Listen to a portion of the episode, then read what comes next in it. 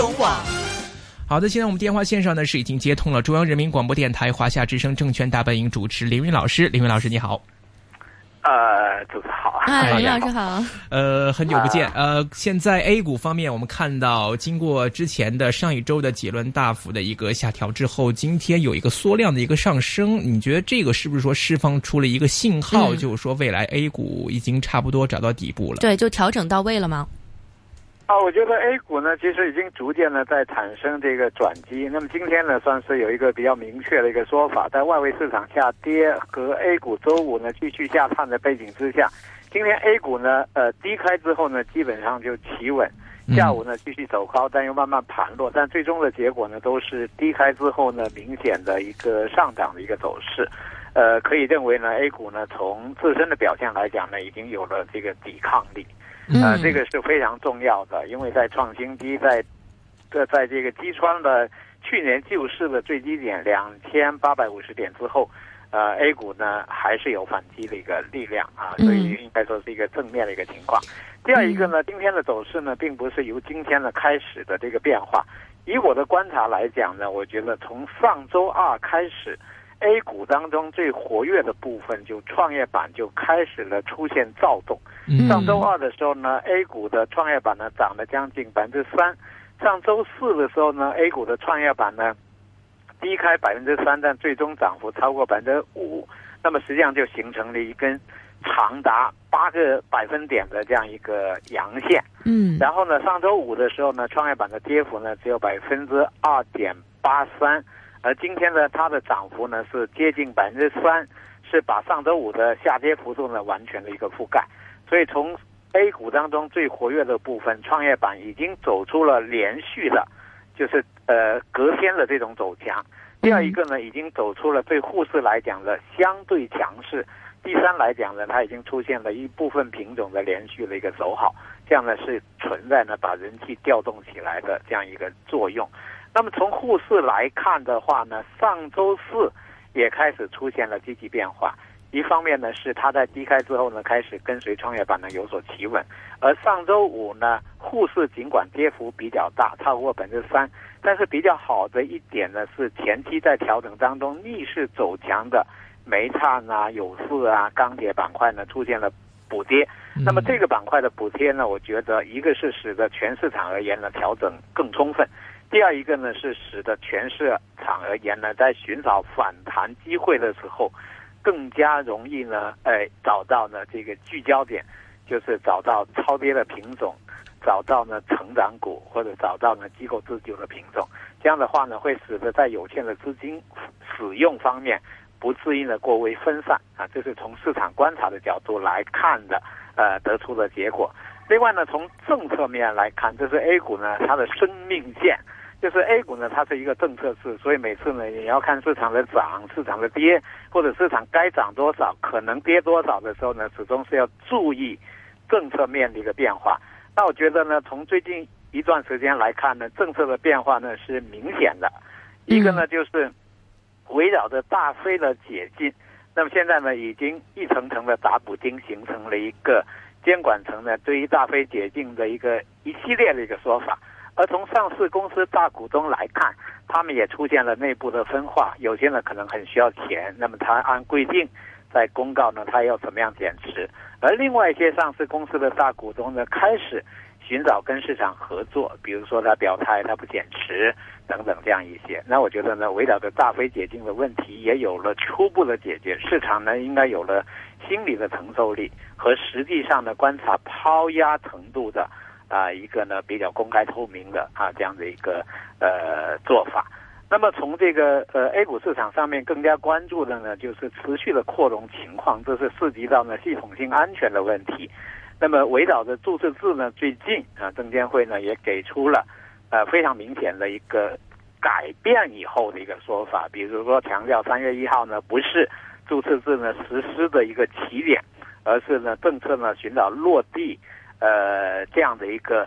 计算的一个时间点。第二一个呢是强调，即使注册制推出，那么跟以前的核准制也不会有特别大的一个差别。主要呢反映为呢，比如说发行的节奏、发行的价格、排队，以及呢总量的供应上面呢，都会有会有一层层的一个约束。我觉得这个呢，会使得 A 股在反弹的过程当中呢，消除一个不确定性，那么会使得从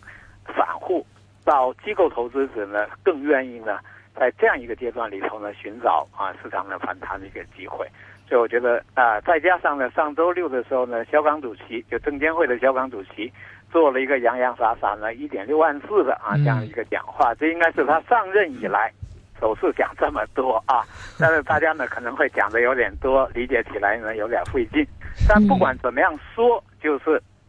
已经呢触及到呢监管层出来呢纠错啊，纠错呢就是熔断机制的纠错。另外呢，肖钢主席这次讲话当中呢，也承认了市场当中呢存在很多的问题，其中呢也包括呢监管存在的一个问题。所以我我觉得有了这些以后呢，以 A 股自身来看的话，那我觉得呢应该是有机会呢进入一个反弹的一个呃阶段。当然，外围市场呢没有走稳，还是呢对 A 股呢有所冲击。比如说，我们看美股在上周五的下跌，以及今天港股。呃，还是出现百分之一以上的一个跌幅。另外呢，正在交易的欧洲股市呢，也有百分之二以上的一个跌幅，所以还是会有所拖累。嗯，但是呢，我觉得 A 股呢都是会有自身的更为独立的一个表现的。嗯，那其实说目前整个中国经济状况也不能说是很稳定了，在下半年也有我们也有这个就是报告提出说，也最快也要在下半年，并且主要要依赖这个房地产呃内房来成为一个增长呃经济增长的动力。那您觉得呃这个？说法是有一定的这个可，就是可预见性吗？啊，我觉得房地产呢，并不能够在未来呢成为中国经济增长的一个呃增长的一个动力。我觉得它是起到一个稳定的作用和呃这个减少它的呃风险，给整体的发展的产生副作用的这样一个情况。另外呢，房地产的去库存呢，它也包含有呢借这个过程来提升呢。呃，老百姓生活的一个美，这个舒适度吧，就是住房的一个改善。嗯，还有呢，在整个“十三五”规划当中呢，是把城市化当做呢这个五年工作计划当中的四化当中的第三位啊，所以也是非常重要。啊，但是呢，从房地产的发展来讲呢，我觉得它很难重现了过去十到十五年当中我们看到的，就是量涨价增啊，这个滚动的非常快，带动作用非常快的那种状况。所以我觉得去年就前年年底，呃，中央政府呢开始做房地产政策的调整的时候呢，它主要呢还是起到稳增长的作用，呃，但是呢不能够靠它呢来带动呢太多的一个增量增长。嗯。那么从中国经济来看的话的呢，尽管呢有很多很多很很多的一个问题，但是呢，我觉得中国现在在应对这些问题的时候呢，还是会游刃有余一些，因为毕竟呢，中国现在的实力更为强劲。另外呢，这一次的这个调结构当中呢，很大的一块呢是需要内需呢跟上来。那么内需呢，显然是在中央政府呢更为呃能够掌控的一个呃一个范畴之内。所以我觉得中国经济呢不会像早些年那样的一调整，嗯，呃，充满了非常大的不确定性。但是调整过去以后呢，又可以呢散发出呢那么强大的一个。发展的一个动力，它现在呢可能调整的时候呢摇摇晃晃，每一步呢看起来都很难，但是因为我们的底子变厚，然后呢我们承受呢这个风险的能力呢变强，嗯，还有中国人现在呢可以做的东西呢，我觉得蛮多的，所以呃效果未必有呃以前那么显著，但实际上承受的这个风险也比以前呢小一点，所以我曾经在最近呢一直在建议大家看 A 股的时候呢要对比对比历史上的三个时间点。一个呢就是二零零六年，一个呢是一九九六年，一个是一九九八年，就是从过去的历史经验里头呢，找到我们现在要往下走的这个动力，或者找到我们的营养。为什么呢？因为从十年周期来看，就是 A 股呢，它实际上是有政治大周期的，就是每十年会有一次大的换届，那么会走出跟 A 股匹配的十年周期。那历史上面呢，在二零零六年的时候呢，它是一轮牛市上涨过程当中呢，出现一个强制性的一个调整，呃，在曾经呢做了几个月的调整，最终呢有了继续呢往上走的这么一个过程。嗯，还有呢，一九九六年的时候呢，也有过这样一个过程，年初的开局也很差，嗯，年末的时候呢，又因为呢，呃，朱镕基总理呢当时对 A 股市场上面的过江龙横行。然后呢，香港回归之前呢，呃，泡沫的显象呢是有一个比较担忧，所以他强制性的采取一些措施呢，迫使市场呢出现非常大的调整了。当时也是连续跌停的一个走势，但最终呢还是挨过来。所以呢，我觉得从大周期来看的话呢，A 股在二零一六年的时候呢，不太可能这样一个开门黑，然后就全年黑。我觉得依然是有机会呢，形成一个呃整理，然后呢继续往上走。因为本届政府呢，在去年动用了很多大牌，就所谓的王炸，他的目的呢，还是希望呢借助 A 股市场呢来完成呢这个改革。去年的王王炸当中呢，包括把 A 股呢启动起来，它启动上去又跌了下来。去年的王炸当中呢，包括呢像呃货币政策的调整就。总共呢，连续六七次的降息降存准率，那么呃，它也是有给释放流动性、支撑股市的一个作用的。第三一个呢，去年的王炸呢，当然我们看到呢，争议非常多的房地产呃政策的一个调整。嗯，所以去年这三张王炸炸出去以后呢，如果不能够给 A 股形成一个呃整理和继续走高，那么可能好牌就打掉了，就有点可惜了。然后呢，对比呢，过去两届的大十年周期。我们都可以看到呢，前两届都在六打头这一年呢都扛住了，我觉得没理由呢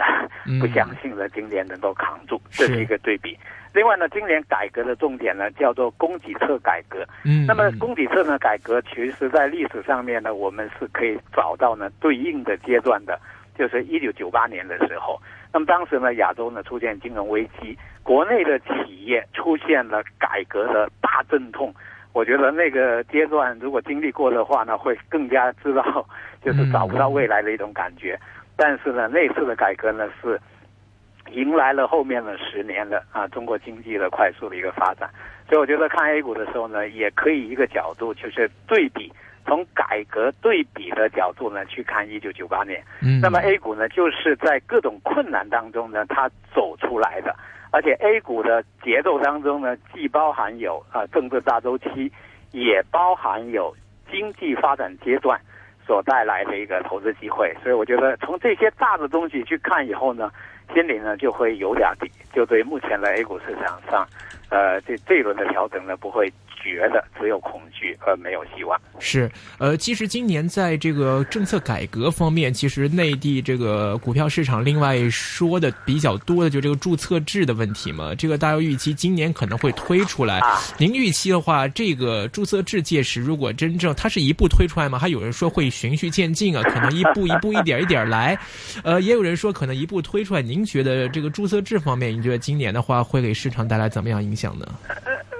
我觉得注册制呢，整个在在这个酝酿的过程当中呢，有些人呢就把注册呢看成救命稻草，就觉得必须有注册，有注册 A 股才能怎么样怎么样。嗯嗯。有些人呢又把股呃这个注册制呢讲成了一个鬼故事，就觉得如果对注册制推出的话，A 股呢必然是崩盘的一个结果。我觉得这两种人的话呢，都是缺乏这个宏观的这种眼光来看待 A 股市场上面。首先来讲呢，我觉得注册制呢想推，它最重要的一个目的呢，还是想建立一套就是国际接轨的一套做法。另外呢，把证监会呢从审批当中呢解放出来，他要去做监管的事，而不是整天呢给上市的公司呢做背 这个做背书。然后呢，让呃交易所呢能够起到相关的一个作用，也让中介机构呢不是白赚钱，要承担呢呃把上市公司推出来要出了问题的一个一系列的一个后果。呃，等等，这样一些吧。我们我一直在跟大家讲，我说注册制有那么好吗？你看看香港股市，它注册制它一定是牛市吗？对吧？它也不是啊，对不对？注册制并不能必然带来牛市。另外，注册制，呃，大股东就不能打擦边球吗？就不能坑小股东了吗？嗯。那看看香港股市这个 这个老千股，大家也就明白了，就是注册制不解决这些问题。所以呢，我觉得那些呃，国内有一帮专家整天说非得有注册制，没注册他们就恨不得要去死，不信就股市，我觉得这是没有道理的。是第二一个呢，有些人呢又把注册制想成说，哎，有注册制以后呢，A 股市场整体估值一定会下来，是，然后呢，小股票呢一定会暴跌。我觉得这就是一帮呢把呃注册制讲成鬼故事的一帮人。那么在最近呢，我们可以看到呢，来自证监会呢权威的一个说法。就是注册制呢，它推出以后呢，它还是要控制节奏啊，它还是要干预价格，它还是呢要排队，然后呢它不会是一个海量的一个供应。所以呢，我觉得讲鬼故事的那帮人呢，显然他没有注意到呢这个国情啊。我们国情的话呢，就是你要考虑 A 股呢，它不是一张白纸。它是有四五十万亿的这么一个市场，你不能为了一点增量的呃新股发行，然后把原有的这个市场呢整个推倒重来，呃，这个是不可能这样去做的。那么以前呢，可能很多人为什么说不相信、不放心呢？是因为有一个阶段呢，证监会呢对这样的问题，他没有直接呢去做解释，没有在第一时间做解释，这样呢导致市场的一个误解和过度的一个担忧。典型的一个事件呢，就是在呃全国人大开会授权国务院可以推动注册制的时候呢，媒体啊估计有些小编吧，就是素质的不够哈，然后说三月一号开始实施啊，对啊，其实那个是错的啊，我们呃前前后后了解情况的人一眼看过去就知道那是错的，但是呢问题出在哪呢？问题出在。证监会呢装聋作哑，不做澄清，这样呢导致市场呢误解以后呢再误解，这也是呢今年 A 股呢调整的一个原因。那么在最近一段时间呢，我们已经看到呢来自证监会呢已经有非常权威的一个说法，他现在呢承认三月一号呢是做这个工作的计算的啊这个起始时间，也就是说有一个工作组啊做工作，那么那天呢是工作组呢呃正式啊这个。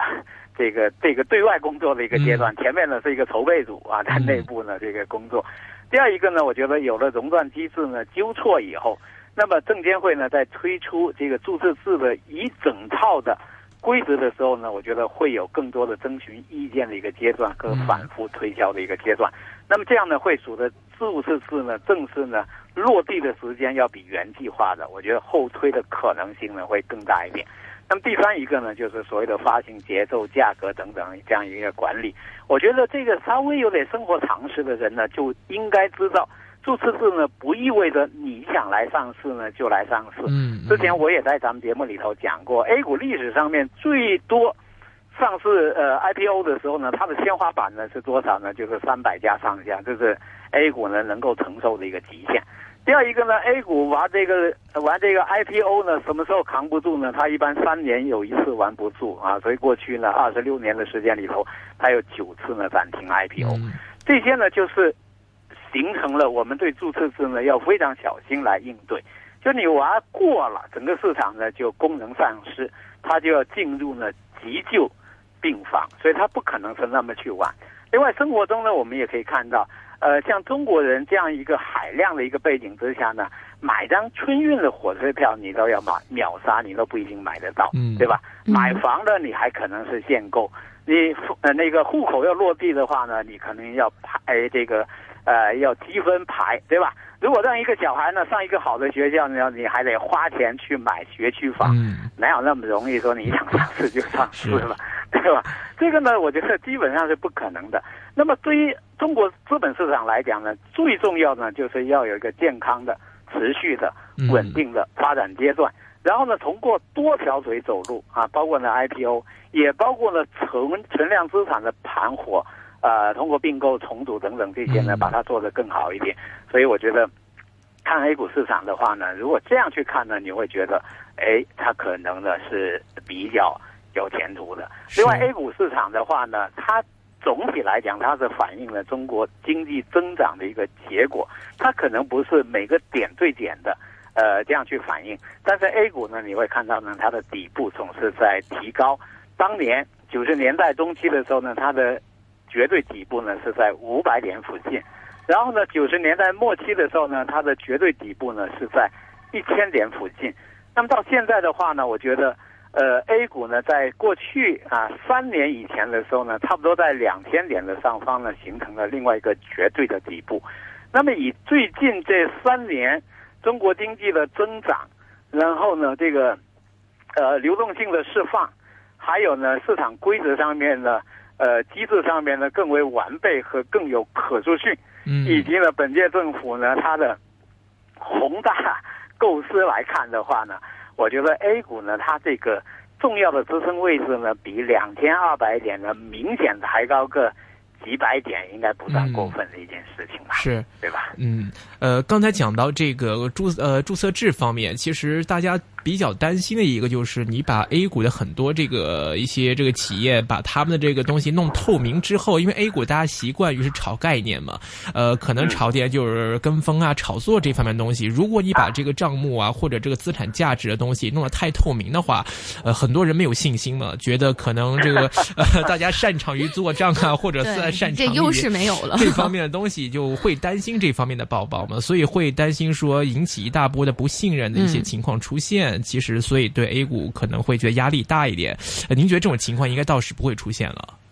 我觉得这个情况呢，当然有些会出现，但是呢，相信呢也不会呢特别的这个导致呢整体的一个崩溃。因为 A 股呢，在呃会计制度上面呢，你不能说它没有，或者不能说它不够严格，对吧？还都是比较严格啊，有些呢可能甚至相当的严严格。只是呢，在执行过程当中呢，可能存存在一些漏洞啊，被装了。另外呢，装了这些漏洞呢，可能代价呢会比较小，等等这样一些问题。但是呢，我觉得总体来看的话呢，这个呢是有问题，但是不会呢导致呢全市场而言呢出现这个崩溃。另外呢，从上市公司呢处理的角度来讲呢，我觉得从过去几年里头呢，整个上市公司的数量啊，这个增加到了两千八百家左右之后，它的内部的结构上面呢是发生了很积极的一些变化，就是新兴产业的这个上市公司呢占比数量的占比呢是在逐渐提升的。呃，还有呢，就是有了这个便利化的这个